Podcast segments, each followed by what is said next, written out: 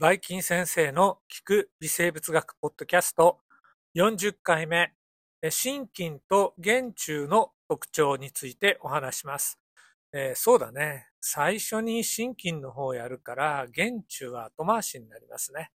で心筋っていうと、えー、っとね、細胞壁があって、で、真核生物で、で、細胞壁あるって言っても植物と違うんだよね。で、成分が、まあ、ベータグルカンなんてのを含んでる細胞壁ですよね。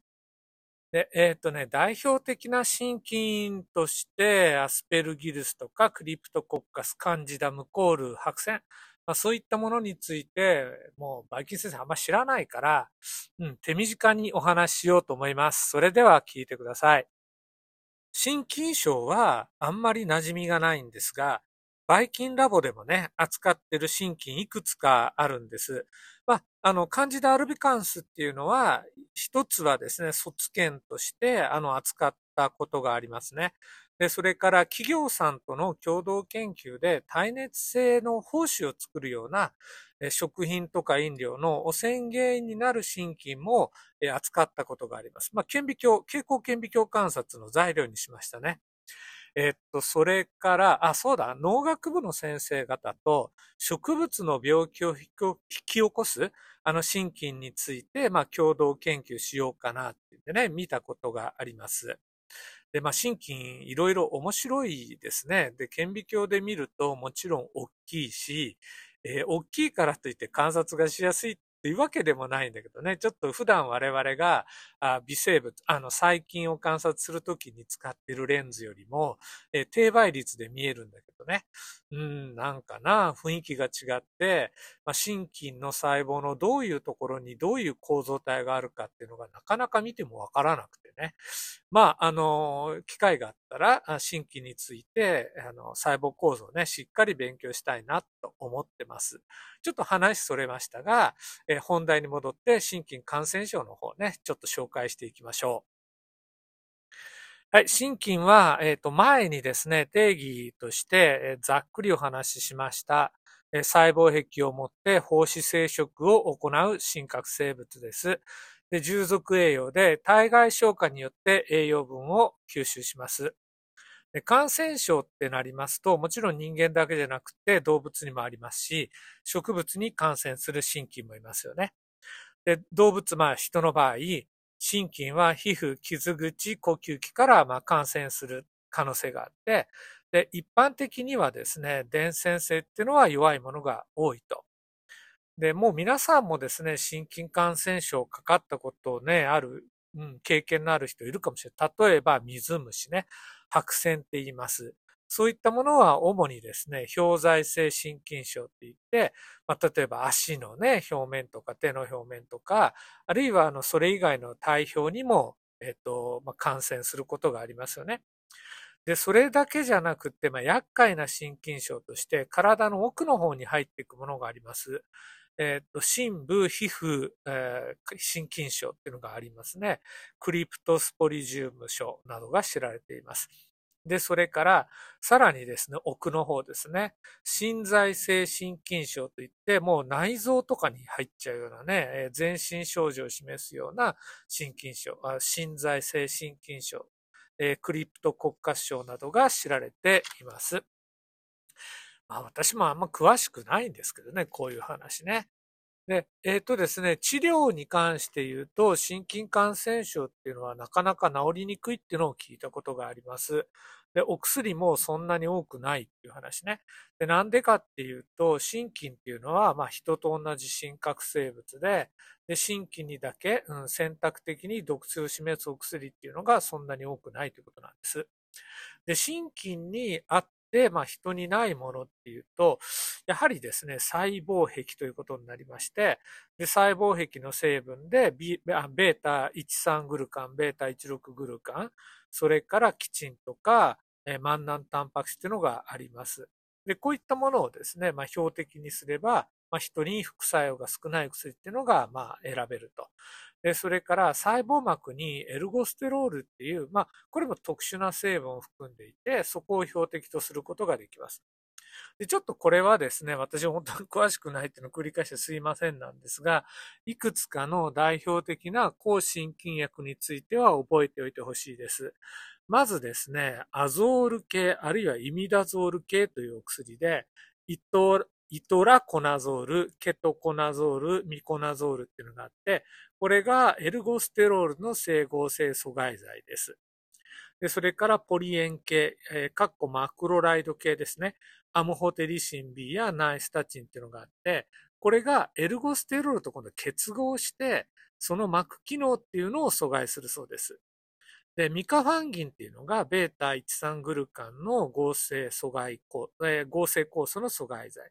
で、それからさっき言わなかったんですけど、フルシトシン、えー、5FC と訳します。これが拡散合成阻害剤で、で、もちろん哺乳類も拡散合成するんですけど、そちらには効かないことです。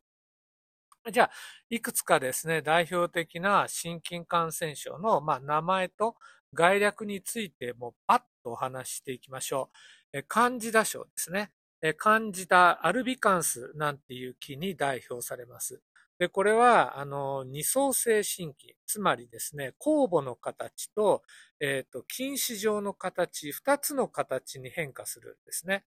で、皮膚とか粘膜とか内臓に感染します。で、全身性カンジダ症っていうのを起こすことがありますね。でまあ、常在菌として皮膚とか粘膜とか腸管にそもそもいるんですけど、えっ、と、免疫機能がですね、まあ、あの、おかしくなってきたときに、日和見感染症を起こすことがあると。で心筋感染症としては、まあ、最も多いものというふうに、まあ、教科書的には書かれています。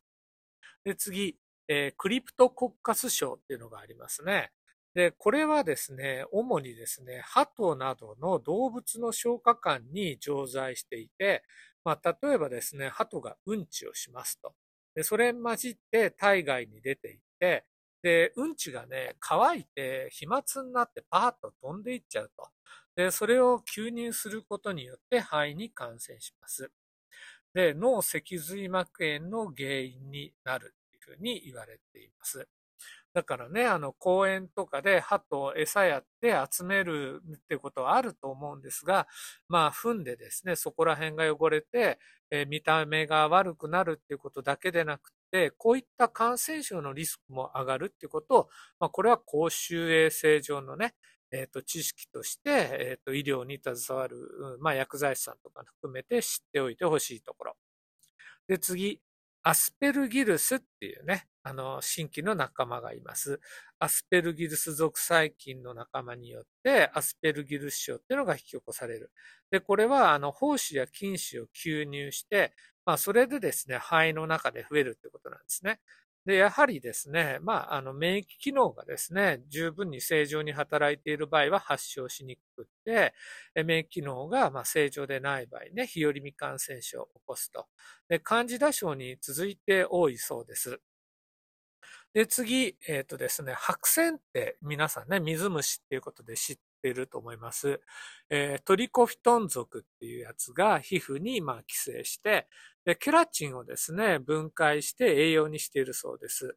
で、まあ大体皮膚の表面にいて、奥の方には入ってこないと。本当水虫っていうことですね。足とか手とかにできるんで、まあ皆さんもね、感染してる人いるかもしれないし、有名なんだけど、えっとですね、すごいですね、凶悪なあのトリコフィトン族っていうのがいて、トリコフィトントンズラスっていう学名だったと思います。南米の方で発生して、主にですね、格闘技の人たちの、まあ、要するに体と体が接触するような場合に感染して、何かですね、手とか足以外にすごいこう、病変をね、皮膚の表面に作ると。でまあ、結構治りにくくて厄介だという話を聞いたことがあります。で、次にですね、えっと、まあ、重症化するっていうかね、治りにくいものとして、体の奥の方ですね、えムコール症っていうのが知られています。で、免疫機能が低下した場合に、肺とか消化管で感染して、肺無コールとか消化管無コール、全身性無コールっていうのを引き起こします。これは重篤で難治性です。で、前ちょっとね、あの、お話したかもしれません。えっと、写真を見てもらったらいいと思います。患者さんのね。だんだんと目とか鼻がですね、侵されて、もう溶けちゃってなくなるような、あの、患者さんケースもあります。で、次、あの、スポロトリコーシス症っていうのがあります。これは、あの、植物土壌、環境中に存在しているものが、えー、傷口から侵入して皮下で増えて結節とか潰瘍を作ることがあって、え骨や内臓にまで広がることがあります。まあ、あの、皮膚ですね。例えば表面的に見えてボコボコしてて、形、まあ、見た目が悪くなっていきます。これはなかなか治りにくそうな感染症ですよね。以上ですね。まあ簡単ですが、心筋感染症についてお話をしました。うん、なかなか治りにくいっていう特徴でも、あの人から人へ伝播するっていうのは、まあ一部を除いて稀であると。で、治療薬が少ないっていうことなんで、うんまあ、現場でこういったものに、まあ、治療をね、当たるとしたら、なかなかあの考えながらあの対処しなきゃいけないんだろうなと。あの、私は知らないですけど、えっ、ー、と、薬剤師、現場のね、先生に聞くと、難しいんですよねっていう話を、まあ、いつも聞いています。えー、それでは、あの、ここまで聞いてくれてありがとうございます。バイバイキンパ。